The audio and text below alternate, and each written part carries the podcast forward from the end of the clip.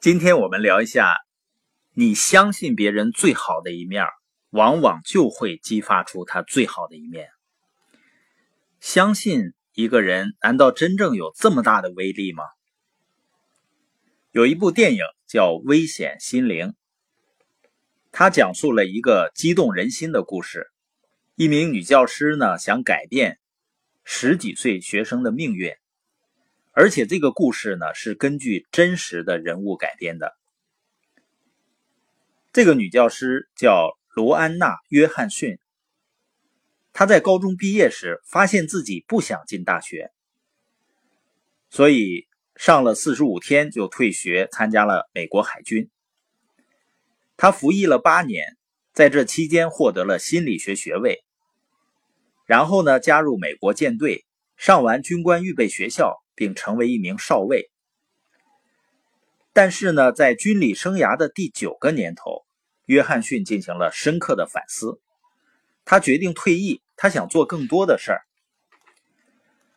有一段时间呢，他在《纽约时报》做发行人员，赚到了非常高的薪水。但是呢，他觉得少了点什么。他一直在读那些孩子的故事。很多的孩子从学校毕业后不能读不能写，也缺乏基本的文化素养。他说：“我想这要是真的，那真是罪过。”约翰逊搬到了西海岸，做了施乐公司的经理助理，并回到学校去读硕士学位。他期望成为一名教师。他下定决心，宁愿一年只挣两万五千美元，也要去做一些真正有意义的事儿。当约翰逊拿到学位后，他在加州贝尔蒙的高中呢谋到一个见习教师的职位。这个班级啊，跟电影里描绘的简直是一个模样。学校呢没有说过去那个有经验的老教员是被这些孩子赶走的。约翰逊说，第一天那些孩子又疯又野，他们的行为举止就像眼里不存在我这个人似的。第二天他又来上课了。带着更大的决心，他要继续努力。我告诉他们，我太年轻了，不打算退休。我也太小气了，不想丢掉这份薪水。他很快找到了跟孩子们相处的策略。我尽量使用幽默，而不是威胁。约翰逊说道：“有时候我会站得笔直，说：‘别让我跪下来求你们，那样子一点都不酷。’”当你朝着老师微笑时，绝不可能是坏孩子。更重要的是，他对学生们的深深信任把他们打动了。在第一天的课堂上呢，他玩了个自称为“排戏”的小把戏。他发给学生每个人一张卡片，让他们填上姓名、地址、电话号码和个人情况。当他们写完卡片时呢，他拿着小纸卷在教室里踱步。扫一眼学生的卡片，看到名字，然后暗暗的记住。当每个人都写完时呢，他收回卡片，并谢谢那些学生。当所有的卡片都收齐以后，他宣布，学生们将进行第一次考试。教室里马上怨声一片。但是呢，他告诉他们，不是考你们，而是考我自己。如果他能够说出每位学生的名字，他就赢了。如果他说错一个，每位学生第一次考试时成绩自动是 A。他说出每位学生的名字后，许多孩子都惊呆了。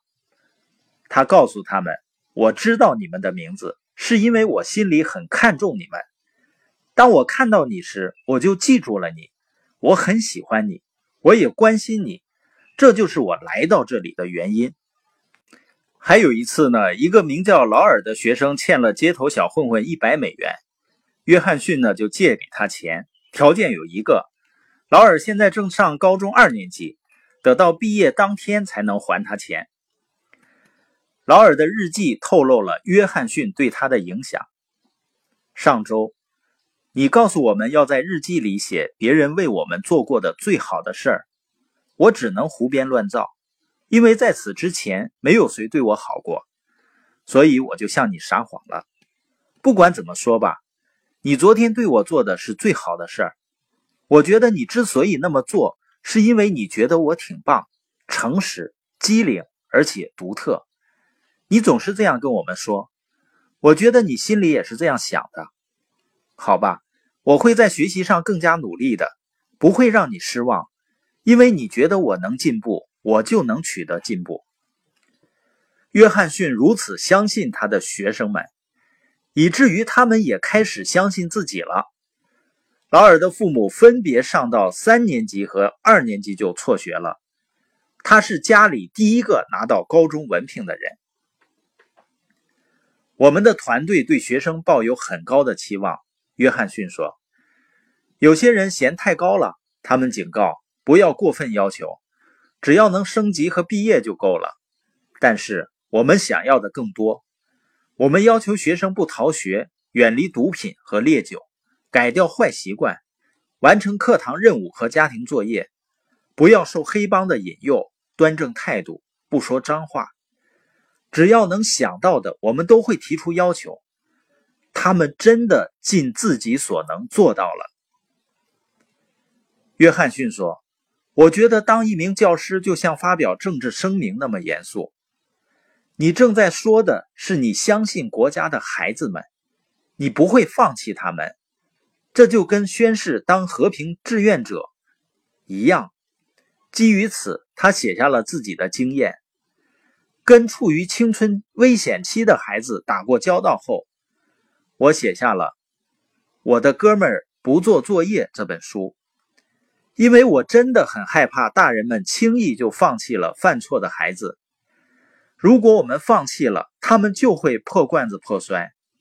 但是，如果我们相信他们可以跨过面前这道坎儿，他们也会相信。换句话说，约翰逊深信，相信别人最好的一面，就会激发出他们最好的一面。